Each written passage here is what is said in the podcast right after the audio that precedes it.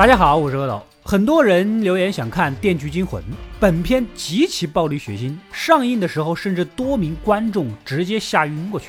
可以说你一边看一边肉痛，但是它的魅力也无可抵挡。身为一个恐怖片，豆瓣评分高达八点七分。我解说了那么多恐怖片，七分以上就已经是很优秀了。它是八点七，即便是 IMDB 的评分也高达七点六分。拍摄只用了十八天，成本可怜的只有一百二十万，但是票房翻了近四十二倍。正是由于第一部的成功，之后七部续集，续集之间相互联系，并且不断反转，八部恐怖片均分七点五，足以见到此系列的质量之高。它绝对不是一个单纯的血腥恐怖系列电影，只有当你看完了，才能体会到你是真的误会它了。那么话不多说，让我们一起来看一看第一部的故事吧。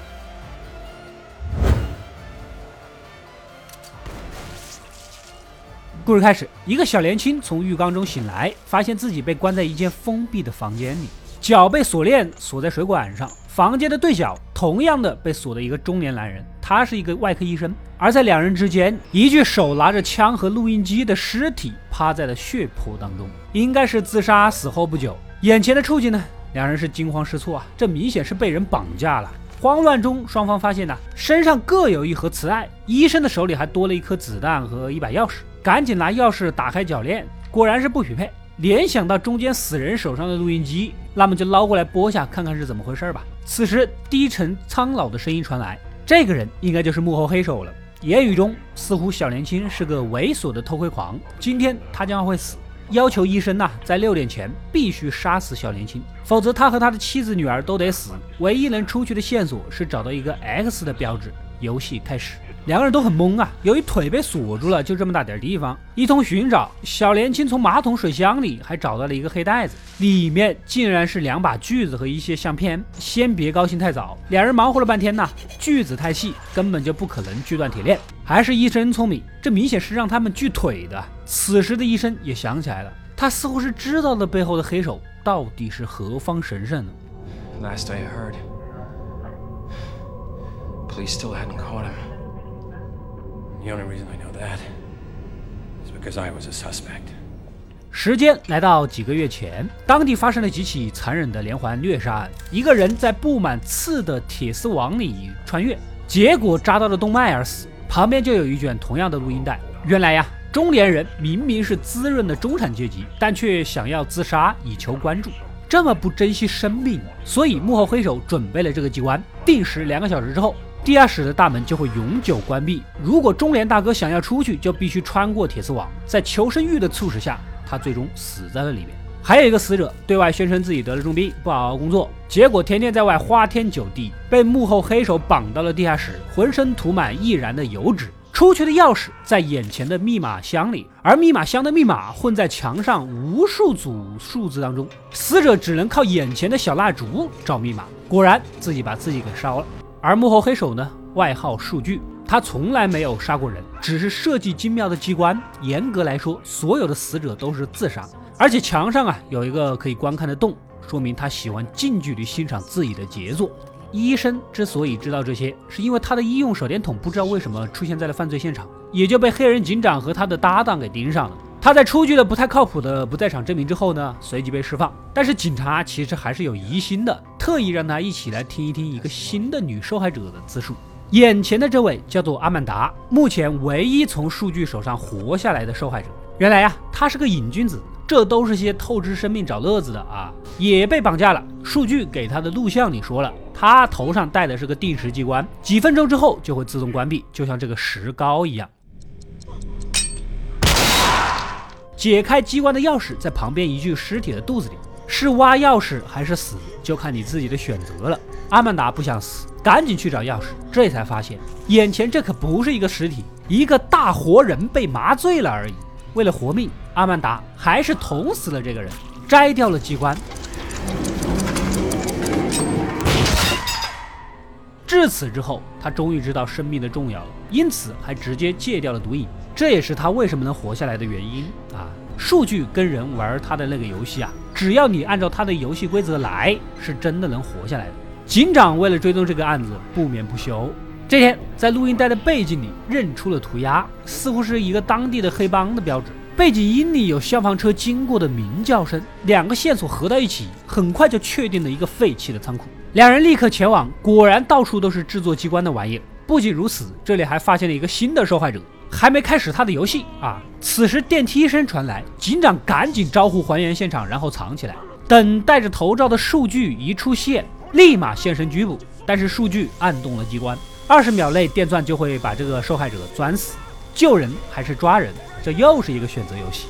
慌乱中啊，搭档干脆一枪打坏了机器。数据呢，趁此机会一袖剑划伤了警长的脖子，夺路而逃。搭档追过去，无意间踩到了机关，被门上的几条猎枪当场打死。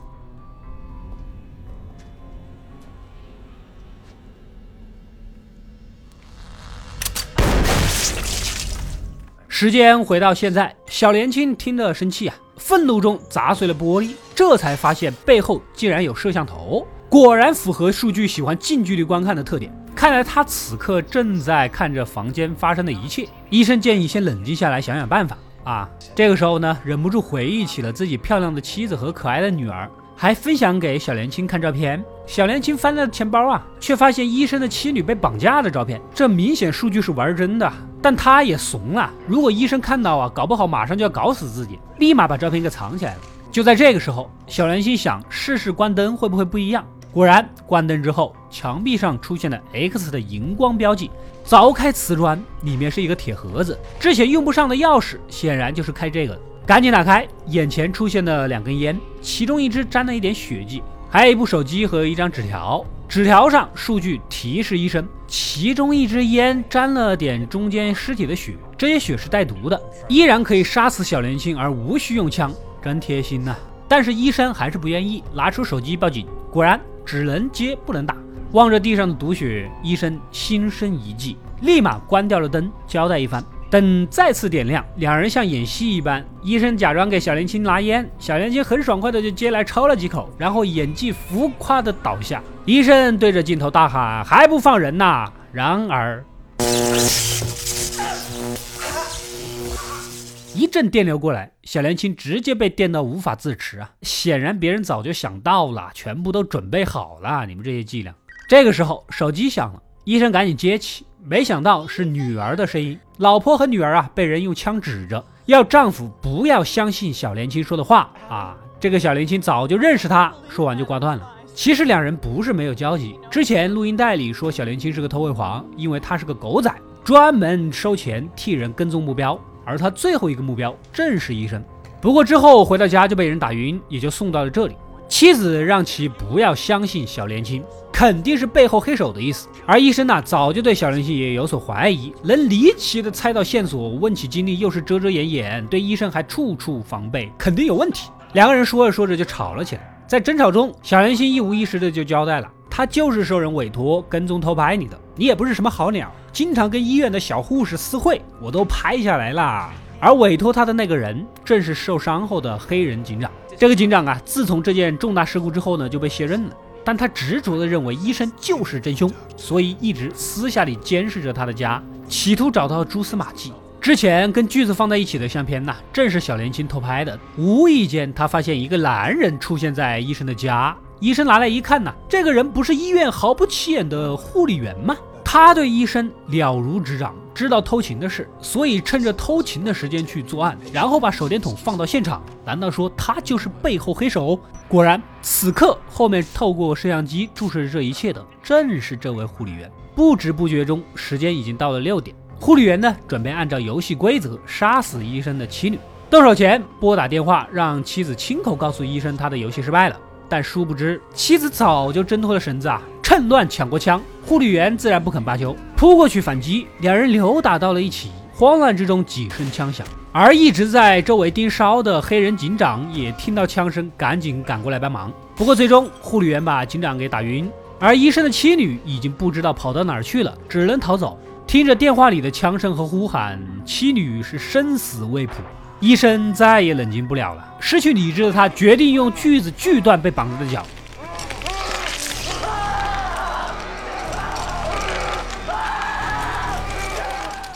与此同时，护理员逃走后赶来的地方，竟然就是医生和小年轻所在的荒废的地下室啊！警长也踉踉跄跄地追踪过来，被护理员一枪打死。医生锯断腿之后呢，爬向中间尸体，拿取了手中的枪，加上之前口袋的子弹，为了妻女，直接装上，打死了小年轻。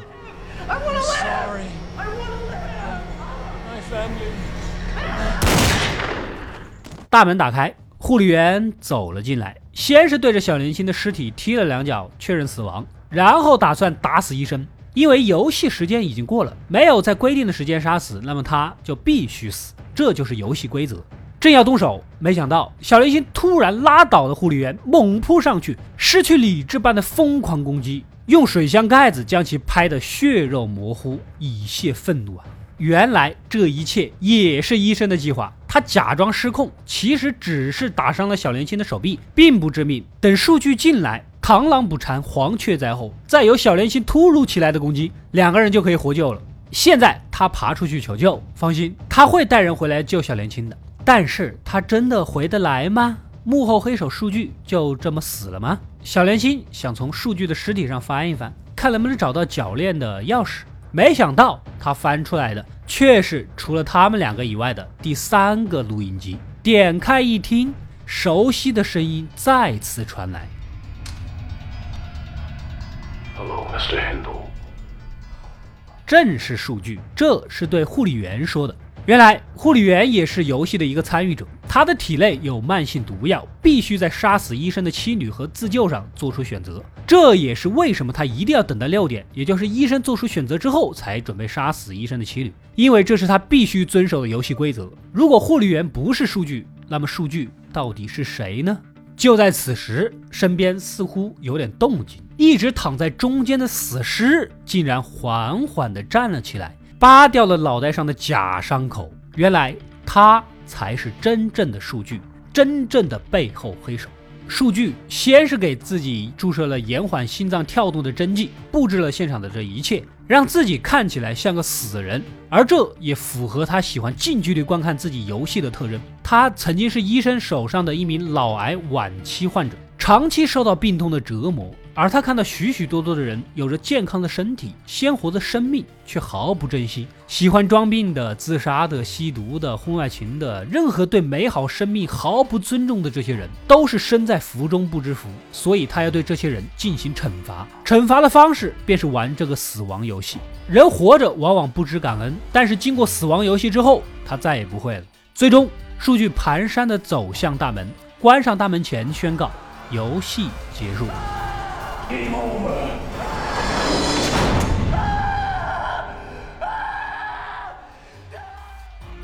只听到小年轻绝望的呼喊声越发的变小，显然呢，他没有通过游戏，注定要在黑暗中死去。故事到这里也就结束了。确实，很多人活着并不知感恩，透支着生命去玩耍或者去奋斗索取物质回报，等生病的时候才会感叹健康才是最大的财富。没想到看个恐怖片竟然看出了哲学道理啊！在下一步里，数据将会继续设计他的机关啊，他从不杀人，只是逼人做出选择。当这个人通过之后，他将再也不会轻视生命了。那么下一集将会更加的精彩。